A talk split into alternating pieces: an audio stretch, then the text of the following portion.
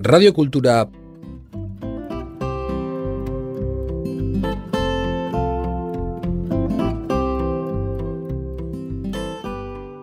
puntu eus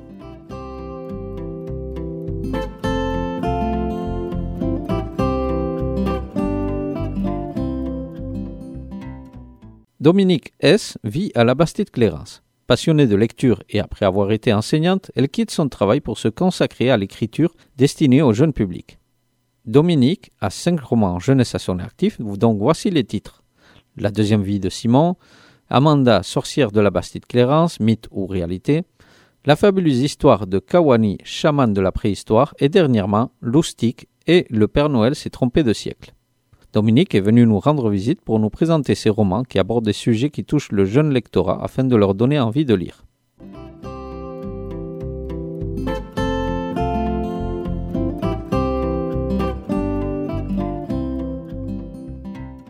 Même tout petit, les histoires racontent des choses et permettent à l'enfant de côtoyer peut-être un autre monde qui n'est pas le sien et qui lui permet de voyager et de réfléchir sur ce voyage qu'il a pu faire en fait même sans se dire je vais réfléchir, ça y est, j'ai fini mon livre, je vais faire mon livre, je vais réfléchir sur ce qu'elle a dit. Non, je pense que c'est vraiment. Euh, chaque livre est un voyage qu'on organise comme on veut finalement. Je suis peut-être euh, une gentille organisatrice de voyage.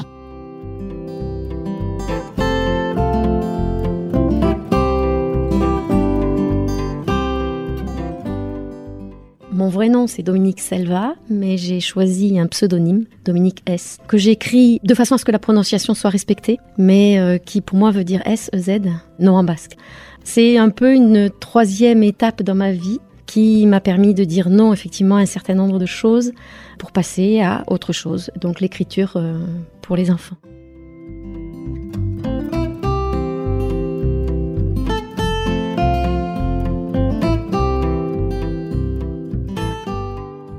Au départ, j'ai été professeur des écoles pendant 18 ans. J'ai donc euh, beaucoup encadré d'enfants. J'ai donc beaucoup lu aussi avec les enfants. J'avais des grands, ce qu'on appelle les grands, c'est-à-dire les CM1, CM2. Avec eux, je me suis rendu compte que la lecture, c'était un grand partage et qu'ils aimaient beaucoup ce partage et ils aimaient beaucoup après communiquer, aller au-delà de la lecture ensemble. Et c'est ce qui m'a tourné naturellement vers l'écriture. Je me suis dit, mais après tout, je leur lis des histoires, pourquoi est-ce que moi, je ne leur en écrirais pas? Et euh, j'ai donc effectivement choisi de laisser de côté ce métier de professeur des écoles pour ne me diriger que vers le métier de auteur de romans jeunesse, ce qui explique mon pseudonyme S.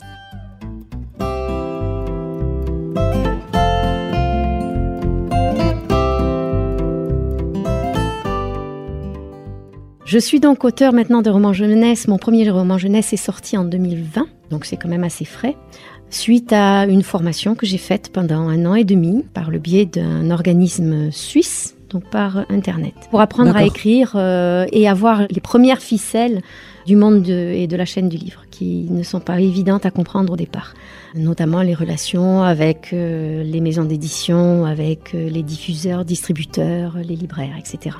Donc en plus d'effectivement de cours pratiques de apprendre à écrire des argumentaires, des romans, un peu de tout. J'ai eu cette formation, on va dire, plus axée sur la partie commerciale et juridique.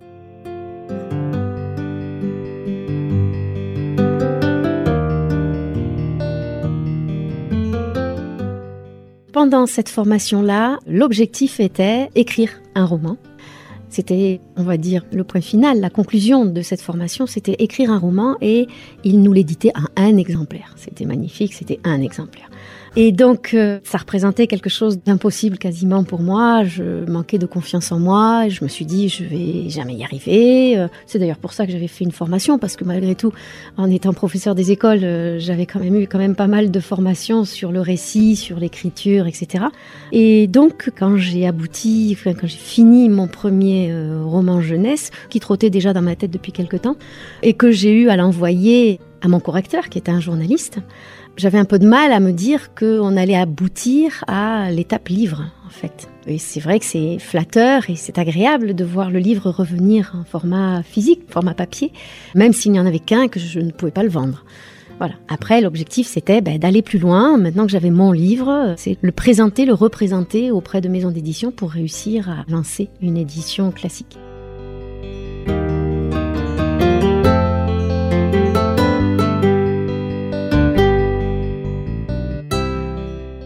Le premier livre, je pense que j'ai manqué de patience. Mais j'ai quand même, euh, pendant plusieurs mois, presque un an, hein, j'ai euh, cherché un éditeur, une maison d'édition. Et puis, euh, au bout de six mois, j'ai une maison qui m'a proposé de faire une édition participative. C'est-à-dire qu'en fait, cette maison d'édition me fournissait le livre papier, en autant d'exemplaires que je voulais, mais il fallait que j'investisse une certaine somme d'argent pour eux leur permettre de rentrer dans leur fonds financiers. Je connaissais pas du tout ce monde-là, donc j'ai dit pourquoi pas. J'ai attendu quelques mois quand même. Euh, plusieurs maisons d'édition dans ce principe-là, donc d'édition participative, se sont euh, signalées à moi. Je me suis dit, bon, bah, je vais prendre celle qui est la moins chère, on va Mhm. dire. Et donc, je me suis lancée euh, avec celle-ci. Sachant que trois mois après, peut-être, j'avais une autre maison d'édition, elle, en contrat d'édition classique, qui aurait voulu le prendre. Et c'était trop tard. Donc, j'ai été un peu trop impatiente, en fait. Ouais.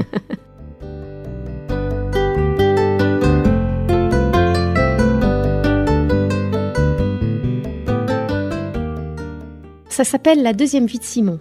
J'habite à la Bastide-Clérance et ça fait bien longtemps que trottait dans ma tête cette idée, c'est que ce cimetière juif, j'avais envie d'en parler. J'avais envie de raconter une histoire qui l'aborde. Et donc euh, c'est l'histoire d'un petit garçon issu de la Révolution française, de religion juive, qui vivait à l'époque donc où il y avait encore pas mal de familles juives sur le village, qui vivaient à la Bastide-Clérance et qui, pour une raison inconnue, dont je ne parlerai pas, mais qui est dite quand même dans le livre, arrive et catapulté dans notre monde contemporain. Et il se retrouve coincé, caché, dans la petite chapelle de Notre-Dame de Clérance, donc qui est à la Bastille Clérance. Et lors d'un jeu de cache-cache, deux enfants de maintenant, qui sont en CM2, mais en fin d'année puisque c'est l'été, et qui vont passer au collège, le découvrent et veulent l'aider. Voilà. Et c'est l'histoire donc de ces trois enfants, un qui doit découvrir le monde de maintenant et qui découvre aussi pour pouvoir s'intégrer dans notre monde actuel tout ce qui s'est passé au niveau des populations juives entre la Révolution française et maintenant. Et c'était loin d'être fini parce qu'il pensait que c'était quelque chose qui finissait avec la Révolution, ces discriminations, et il s'est rendu compte que c'était loin d'être le cas. Et donc ces deux enfants de maintenant qui se débrouillent à essayer de l'intégrer, à trouver des solutions pour qu'il puisse être enfin adopté par une famille.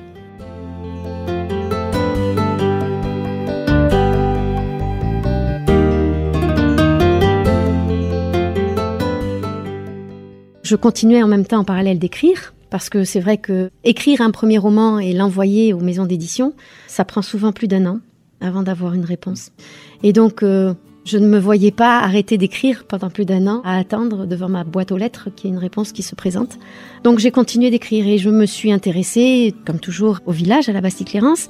Et là, j'ai eu envie de parler d'un procès pour sorcellerie qui a eu lieu en 1329 dans le village, où cinq femmes sont mortes sur le bûcher après plus de 100 jours de procès. Et donc, dans le même principe d'utiliser une de ces personnes-là, Amanda, qui a réellement existé, elle, et de la faire revenir aussi actuellement et de la faire côtoyer une jeune fille collégienne qui est victime de harcèlement.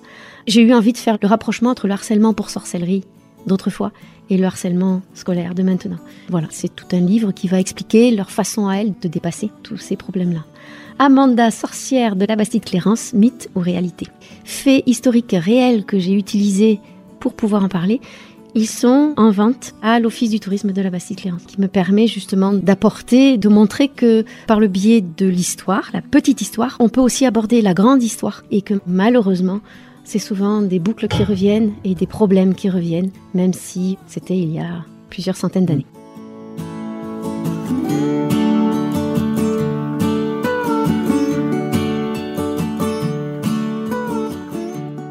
Après, il y a eu Kawani, la fabuleuse histoire de Kawani, chamane de la préhistoire.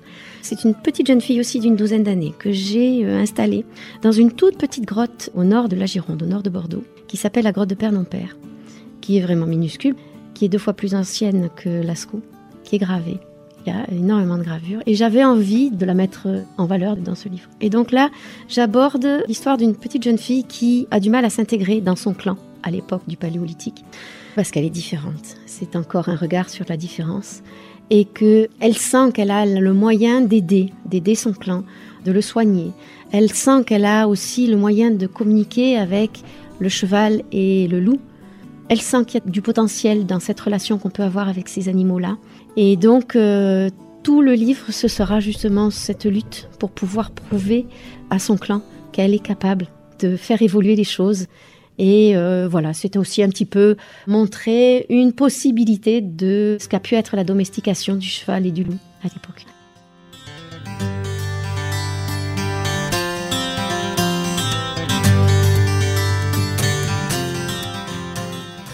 Ensuite, les deux qui sont sortis là en simultané par la même maison d'édition, les éditions Artodance, ce sont deux histoires. J'ai eu envie d'être un petit peu plus légère, même si ça aborde encore des sujets un petit peu compliqués et très contemporains.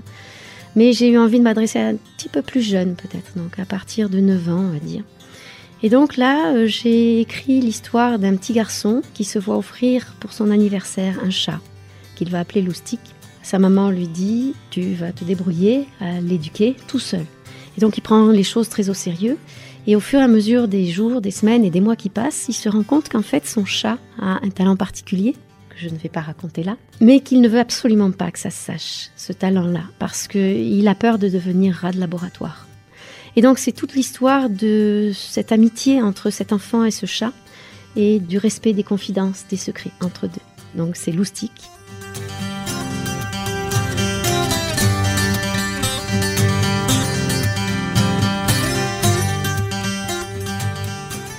Après, il y a le Père Noël s'est trompé de siècle.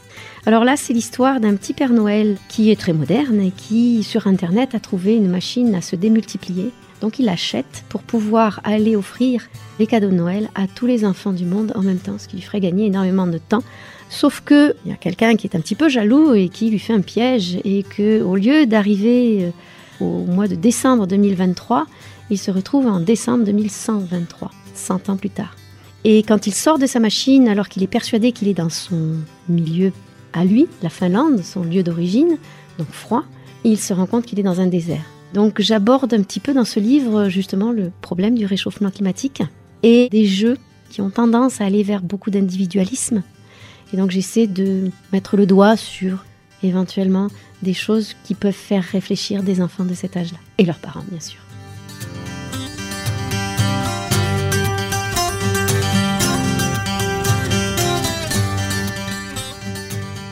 Je pense qu'un livre, quel que soit le livre, permet de réfléchir, quelle que soit l'idée qui est mise en exergue, il permet de réfléchir. Après, on a envie de réfléchir ou pas, ça c'est libre, c'est la liberté de chacun.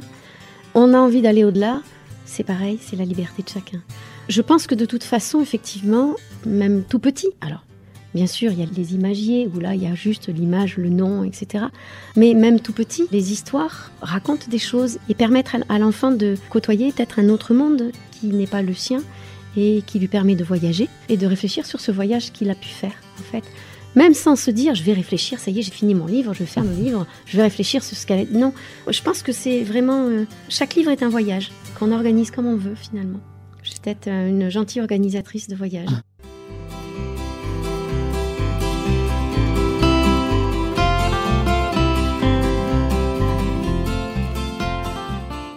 Ça dépend des livres, mais en principe, effectivement, j'ai déjà quand même en idée le thème. Une fois que j'ai le thème, le lieu aussi, très souvent. C'est rattaché à quelque chose qui me parle. Alors peut-être pas loustique, effectivement, mais celui du Père Noël et la Finlande, j'ai vécu quelques mois en Finlande, donc j'avais envie de le situer là-bas. Après, donc les lieux, effectivement, je les situe en réel ou en imaginaire. Loustique, c'est un lieu imaginaire. Et après, les personnages, eh bien, ma foi, je les construis. Oui, je les construis. C'est-à-dire que je vais d'abord les construire physiquement. Je vais donc aller regarder toute une série de photos qu'on peut trouver sur Internet de personnages qui peuvent correspondre à mes critères. Filles, garçons, l'âge, voilà. Et après, je me construis des fiches personnages finalement. Que ce soit pour les enfants, qui sont souvent mes héros, comme pour les adultes qui sont à côté de ces petits héros. Donc je pars effectivement avec euh, des personnages qui sont déjà créés. En fait, je me mets dans la peau de mes personnages, quelque part. Ils ont donc une allure physique, mais aussi des traits de caractère, des envies, des problèmes. Euh, voilà. Je me mets dans la peau de chacun des personnages.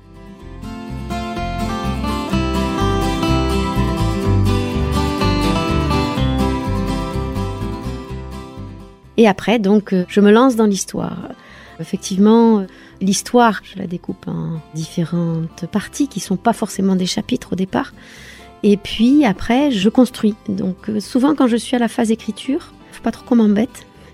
J'ai besoin d'être tranquille, d'être toute seule, Parce que très souvent, je vais me retrouver, euh, si j'ai 20 chapitres, ça va être 20 jours consécutifs où je serai dans mes chapitres à fond. Et j'ai vraiment besoin d'être isolée, en fait, d'être euh, dans mon monde, dans le monde que je suis en train de créer.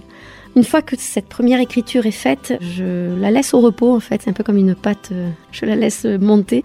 Je la mets au repos pendant plusieurs semaines et puis après je reviens dessus et je vois s'il y a des anachronismes, s'il y a des incohérences et je retravaille au fur et à mesure. Évidemment avant, surtout si c'est basé sur de l'histoire réelle, où là il y a beaucoup de recherches aussi documentaires, un livre peut me prendre une année. Entre le moment où je décide du thème et des éventuelles recherches documentaires et le moment où je me dis je peux oser l'envoyer à des maisons d'édition.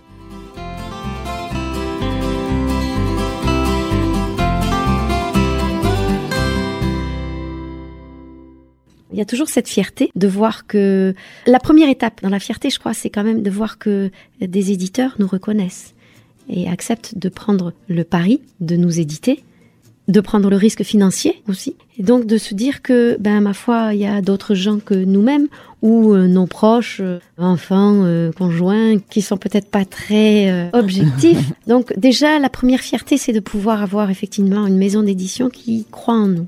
La deuxième fierté, c'est de voir arriver le livre effectivement en version papier qui va être donc ce moyen d'ouvrir ce que je propose à la lecture à d'autres personnes. Après, ça fait vraiment plaisir d'être dans les rayons de librairies, de maisons de presse, de bibliothèques, médiathèques.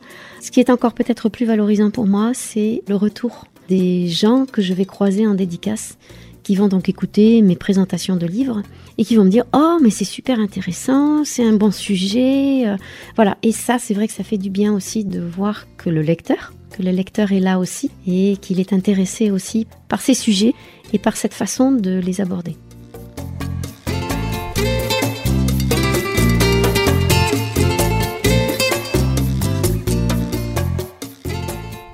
Sur la Bastille-Clérance, on y est depuis 20 ans. Mais en fait, j'étais à cheval parce que j'étais professeur des écoles en Gironde. Donc j'ai vécu aussi en Gironde. C'est mon mari qui est d'ici et qui euh, a fait ce qu'il fallait pour m'attirer. J'adore les langues vivantes. Quand j'étais jeune, j'ai pu apprendre l'anglais. Le fait d'avoir vécu quelques mois en Finlande m'a permis justement de communiquer avec les Finlandais parce que le finnois, c'est catastrophique, c'est très très très difficile. Et j'avoue que le basque, j'arrive pas. Je ne réussis pas à l'apprendre. Les constructions sont compliquées. Euh, et je pense que je suis un peu vieille maintenant pour réussir à chambouler tout ça. Et euh, j'ai un peu baissé les bras, je reconnais.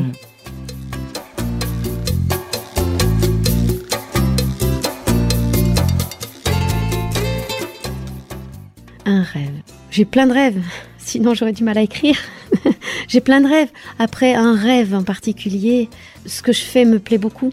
Donc c'est déjà une partie de rêve que je réalise finalement.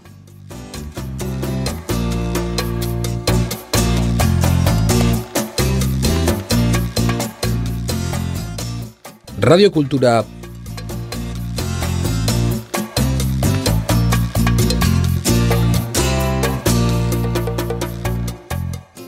Puntu eus